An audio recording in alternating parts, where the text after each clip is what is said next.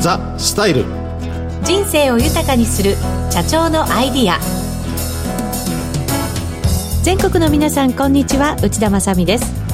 この番組のメインパーソナリティをご紹介します。フェイスネットワーク代表取締役社長の八谷二郎さんです。こんにちは。八谷二郎です。こんにちは。よろしくお願いいたします。よろしくお願いしますさてこの番組はフェイスネットワークの八谷社長に人生100年時代にふさわしい働き方お金との付き合い方などを伺いリスナーの皆さんと共に人生の豊かさを考えていく番組です。さて前回に引き続き私とお金との付き合い方の2回目をお話伺っていきますが八谷社長は不動産投資の会社を経営していらっしゃいますが資産形成に対する関心ありますか？まああのお会いするお客さんはい、全てのやっぱ資産形成にすごく興味を持ってますね。そうですよね。そうですね。こういった方々がどういうような理想なライフスタイルを求めてるのかな、うん、それをするために今どうしてきたのかな、はい、みたいなことはやっぱり聞いてみたいですよね。ああそうですよね、えー、じゃあ八谷社長が自分で資産形成していくというよりは、お客様がどうしてきたのかなっていうところに興味があると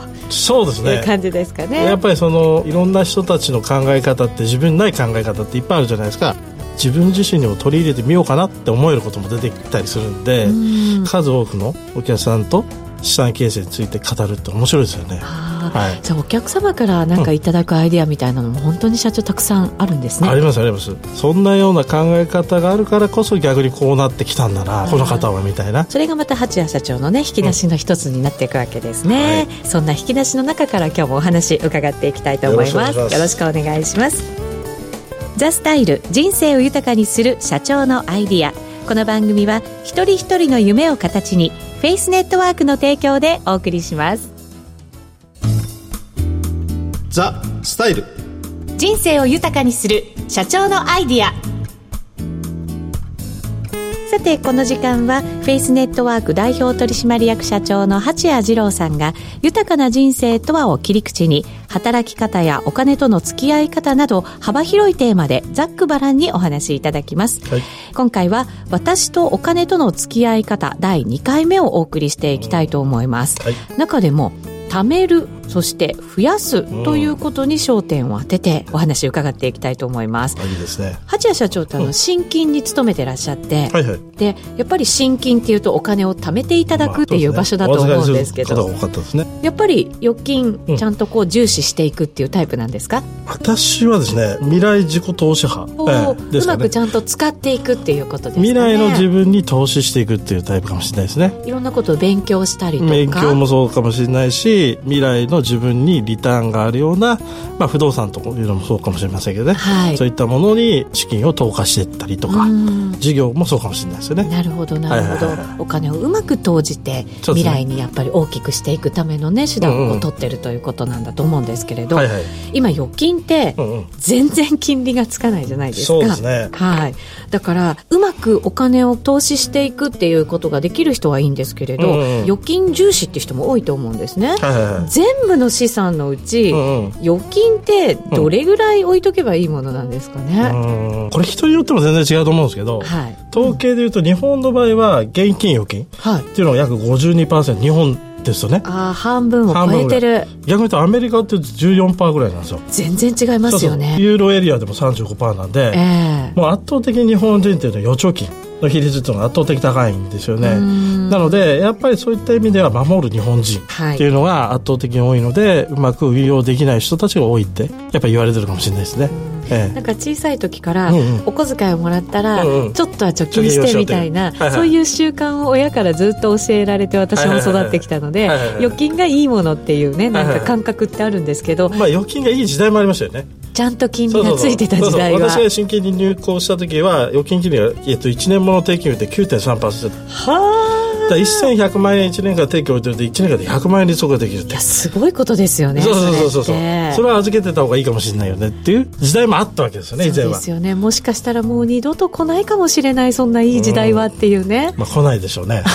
来ないの 来ないでしょうね。そうするとやっぱりね、はい、ちゃんとなんかお金が増えるところに自分でお金投じていかなきゃ、ね、しっかりとやっぱりそうですね運用も考えなきゃいけないんじゃないかなと思いますよね。そうですね。本当になんかね、難しい時代ですよね、えー、そうですね。ね。でも投資ってなんかこう危ないものみたいな意識を持ってる方ってまだまだ多いような気がするんですよね、特に日本人の中では。これを八谷社長どう思いますか、日本人の特徴って知らないことに対して恐怖心があるからまずやめとこうというところが結構多いかもしれないですよね。ええ、だからそういった意味ではまずその少額でもいいからどういった投資っていうのを自分でまず知ってみるっていうのは必要かもしれないですよね。あとやっぱり自分のポートフォリオっていうのを常に考える癖作りっていうのをしてみた方がいいかもしれないですね。ポートフォリオですか？まあ、個々の人によって違うと思うんですけど、えー、毎年自分の中で BSPL でバランスシート。バランスシートと、はい、あと PL 収支の割合を見てみてこの収支を毎年増やしていくようなことっていうのを自分の中で考えていくと資産も増えてくるんで、はい、ここを結構リアルに今年1年経った時に自分自身として例えば収益と費用を引いた貯蓄ですよね、はい、どれぐらいを自分がその蓄えができていくのかなっていうところが知ってくると今後どういう資産形成をしていった方がいいかっていうのを自分の中で判断できると思うし、はい、じゃあこの収益をどれぐらい増やすかっていうのを今後テーマにしてやっていくっていうのが大きいことじゃないかなと思いますね。なるほど。ええ、会社で言うと、売上を上げるのも大事だけれども、うん、利益率を高くするのも大事みたいな、そういうところですよね。それを個人でやってみて、貯蓄をどれぐらい増やしていけるような自分の生活設計になってくるか、収入を増やすか、費用を減らすか、これしかないわけで。で、やっぱりその投資って部類でいくと、キャピタルゲインか、損益っていう形になってくるんで、自分自身でどうしようもできないことってあるじゃないですか。はい。相場とか為替とか、そう、ね,、いったものっていうのはね。なんで、やっぱその他力投資と自力投資ってあると思うんですよ。この自力投資っていうところにすごく私は興味を持って、いろいろと事業をしてますけどね。えー、自力投資ってところだと、メンタルの部分もね、すごく強く出るような感じがするんですよね。メンタルもそうだし、使い方。えー、まあ、例えば私なんか不動産事業やってるじゃないですか。だからこの不動産をこう変えていくと、こういう形の収益が上がってきて、はい、この資産がこれだけ増えていくっていうのが自分の中で分かってくるわけですよ。預けたものを運用して、どうにか上がって上がって上がってって願ってるんじゃなくて、自分でここをアレンジしていって、どんどん収益を増やしていけるっていう法則を自分自身でつかめる投資なのか、つかめない投資なのか、そこによっても結構違うんじゃないかな。増やし方も増やせ方も。自分で変化させていって、それが利益につながるんだったら、それやっぱりちょっと楽しくなってくるので、慣れていくと方法も分かってきて、で、楽しみも分かってくるってところになりそうですよね。そうですね。投資って、ローリスク、ローリターン、ミドルリスク、ミドルリターン、で、ハイリスク、ハイリターンっていろんな投資があるじゃないですか。はい。いう中で、リターンをどれぐらい大きく増やしていける？そのリスクをどれぐらい軽減できる？これを自分の自力投資の中でつかめるか。うん。えーっていうのが成功成長の鍵じゃないかなと思いますけどね。あの、貯めると増やすってあると思うんです。もちろん、その貯蓄と投資って、これバランスどれぐらい、人によってやっぱり違うとは思うんですけど。そうですね。えーまあ、これも一つの統計なんですけどね。運用資産というところで言うと、日本人って例えばその株式とか投資信託とか、そういったところで運用してるのって15%。15%。えー、逆に言うとアメリカ51%。ああ、そうなんですね。えー、ユーロエリアが30%って。だから、日本人っていうのは資産運用っていうものに関しては、やっぱり消極的な方々が圧倒的多い。他力本願。はい。で、やっぱりあの、すべての投資に関してアメリカ人もそうですけど、自己責任っていうところをしっかりと持ってやってる方々多いじゃないですか。はい。そこをやっぱり日本の方でも持ってる方っていうのは、この15%っていう比率を高めてできる人に変わっていけるんでしょうね。うん。ええーなるほど。ちょっと難しいかもしれないですけど。そうですね。えー、そうなるとやっぱり先ほど言ったポートフォリオってすごくね、うん、大事なものになってくるのかなと思うんですけれど、はい、その中の不動産投資ってやっぱりどういう位置づけで考えていったらいいんですか、うん、これで、やっぱ不動産投資ってミドルリスク、ミドルリターンって言われて、やっぱり利息の中では物件によっては少ないものもあれば、ちょっと高いところもあって、うん、このローリスクの不動産っていうのをどれぐらい自分の中で見つけられるか。っていうところで言うと、意外とすごく面白い事業なのかなって。なるほど、物件によってリスクが全然違ってくるんですね。そうですね。例えばそのエリア的な問題もありますしね。はい、地価の変動っていうのも結構あるじゃないですか。はい。例えばその地方都市で1年間で33%今年上がりましたって出てますけど、私たちはそれを見るたびに怖いなと1年間でも33%落ちる可能性があるエリアの物件を。やっぱそういったものがある程度分かってくると、しっかりとした安定的な不動産投資ができるようになると思うんですよね。なるほど。インカムゲインを本当にしっかりと得られる収益的な物件でも、不動産投資っていうのは面白いと思いますけどね。うん、最後に八谷社長が資産形成で心がけてることってあるんですか？資産形成っていうと、これから資産を築き上げる。人じゃないですか。はい。だからその、さっき言った年間の土地契約を増やす習慣というか、それをまず自分の中でしっかりと考えられてるのかっていうのが必要だと思うんですよ。結構我々のお客さんなんかでもどれぐらい1年間で貯蓄ができるかっていうところを聞いてみたときに、その人の投資できる大きさっていうのが決まってくるわけですね。はい、初めて。なんで、その収入を増やして費用を減らすこと、それは常にやっぱり心がけて資産を築き上げて、うん、で、資産を築き上げて初めて資産運用じゃないですか。資産があるから資産運用になるんで、そうですね。そうなんですよ。はい。だから資産形成っていうのはまずその段階なんで、貯蓄額っていうのをどれぐらい自分の中で増やしていけるか。で、それができるようになったら初めて資産運用っていうところに行けると思うんで、そこでそのお客様の大きさによって、どういった投資が一番いいか。アドバイスさせてもらってますね。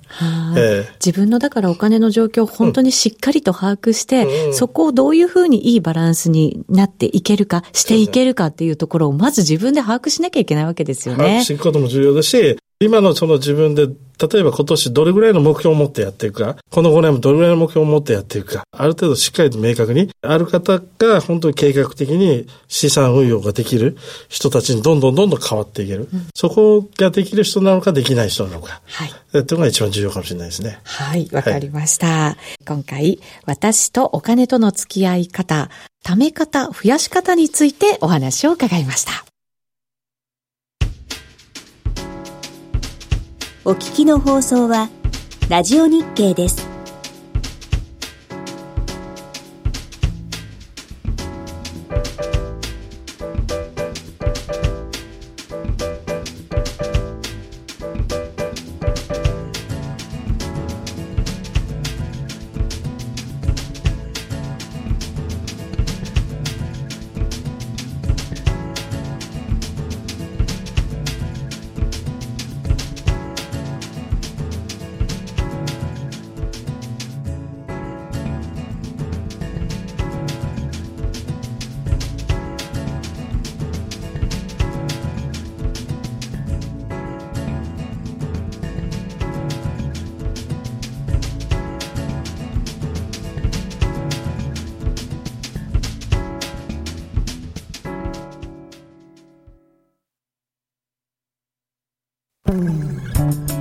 今回は私とお金との付き合い方第2回目としてお金の貯め方増やし方についてお話を伺ってきました、はい、八谷社長次回は？次回は素敵なゲストをお呼びしてお送りしたいと思います。はい次回も楽しみですね。よろしくお願いします。はいこの番組では八谷社長に聞きたいことなどをメールで募集しています。番組のウェブサイトの投稿コーナーよりお送りください。またこの番組はラジコのタイムフリー機能をご利用いただくと放送後1週間番組を聞くことができます。さらにラジコには番組を SNS でシェアする機能もあります。友達に教えるボタンで役立つ情報をぜひ共有してください。次回もまたこの時間にお会いしましょう。お相手はフェイスネットワーク代表取締役社長の八谷次郎と内田まさでお送りしましたザ・スタイル人生を豊かにする社長のアイディアこの番組は一人一人の夢を形にフェイスネットワークの提供でお送りしました。